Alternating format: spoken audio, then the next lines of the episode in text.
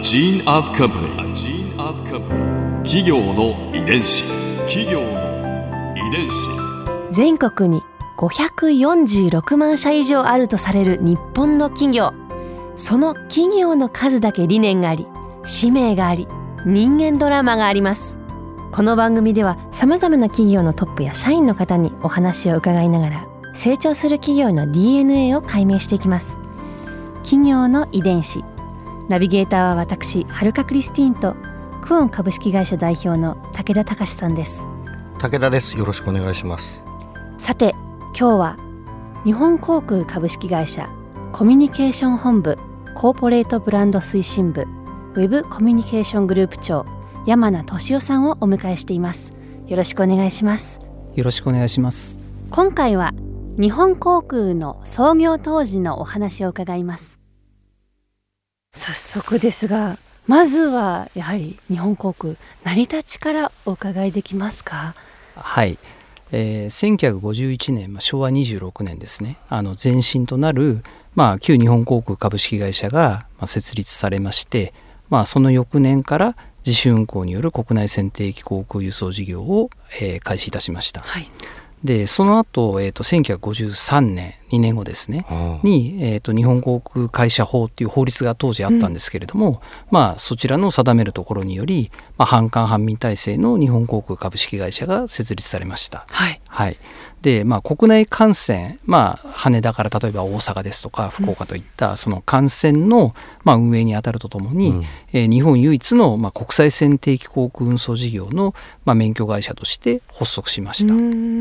まあ、当時社員は大体39名。39、はい、39人、たったの30だけなんですね。はい、えー、でスタートしまして、まあ、あの初代社長は、まあ、元日銀の副総裁を務められていた柳田誠二郎氏でした。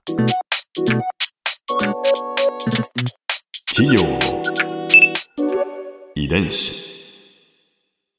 当時のことが全然想像つかないんですけれどもどういった感じだったんですか？サービスとか。はい。あの国内線初の定期便は、えーと、羽田から大阪、はい、えー、福岡えー、はい、というルート、えー、でした。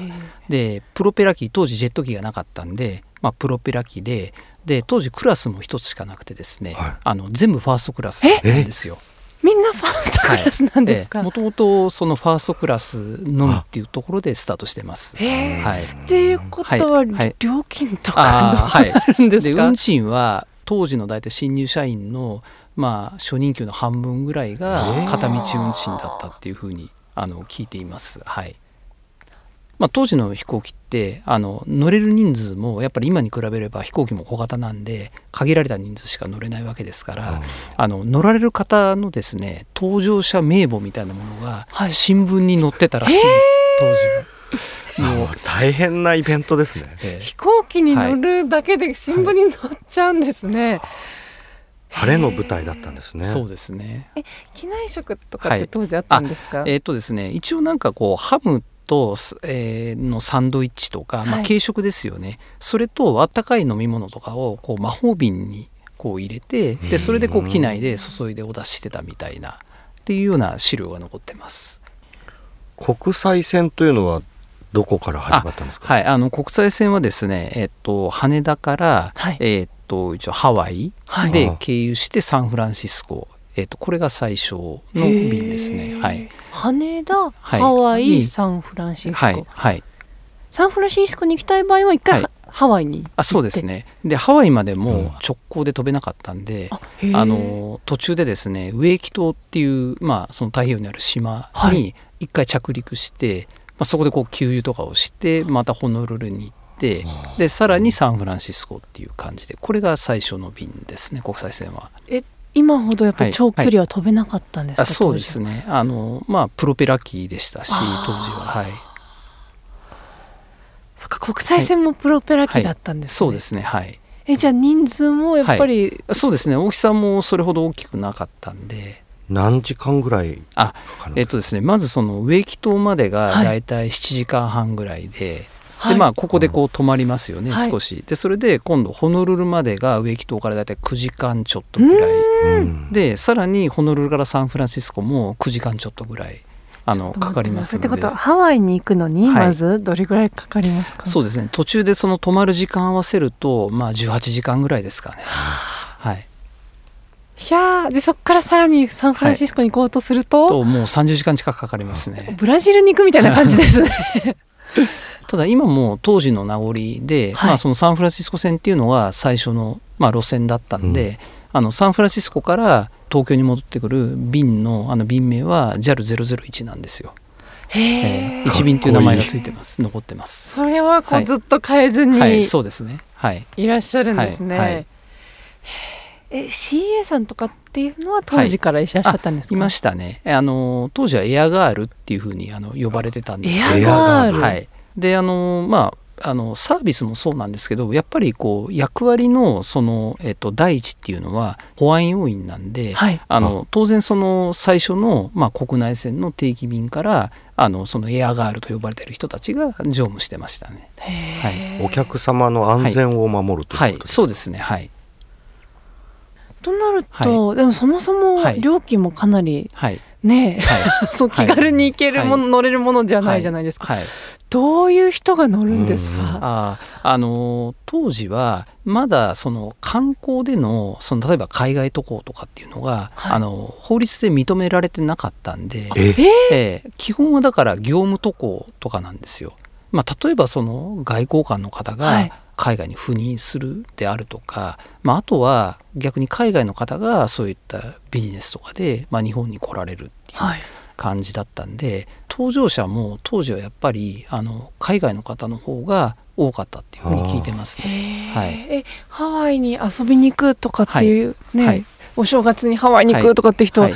い、なかったってことですか旅行で？まああの法律で認められてなかったんで。そうなんですね、ええ知らなかったです、へツアーもないわけですよね。そうですね。でそれであのまあえっと1960年代に、そのまあ海外に観光で行けるっていうふうに、はい。まああの認められた時にやっぱりあの今までそんな観光で行った人誰もいいないわけじゃないですか。はい。で多分当時って今ほど皆さんなんだろうな英語がそんなに喋れる人ばっかりってわけじゃなかったんで、あの本当に海外にまずどうやって行ったらいいの？どうして行ってからどうしたらいいの？って、うんうんこう戸惑いますよねそうですよね。でそれであのじゃあそういうこうあのツアーで例えば添乗員がついて現地着いてからも全部お世話しますよみたいなはあ。あのそういうツアーをあの JAL パックっていう会社がですね観光旅行解禁に合わせて、まあ、会社ができてへでえそういったこうツアーをあの作ったっていうのが、えー、と1965年昭和40年ですね。そはい、んなに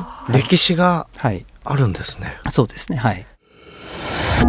ここで春風ビューポイント今回山野さんのお話の中で私が印象に残ったのは創業当時のサービスについてです。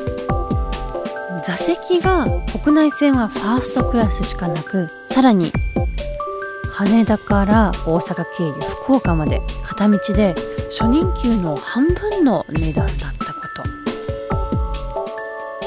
そしてさらに海外にはね観光で行くことが法律上認められていなかったので仕事での利用ばかりでというそういった話もすごくびっくりしました。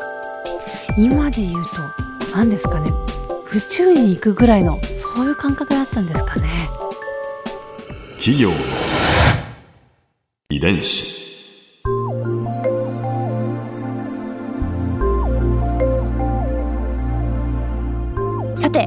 この番組はポッドキャストのほかスマートフォンタブレット向けアプリ JFN パークでも聞くことができます。お使いのアプリストアからダウンロードして企業の遺伝子のページにアクセスしてみてください。それでは来週もお会いしましょう。企業の遺伝子ナビゲーターは私はるかクリスティンとクオン株式会社代表の武田隆でした。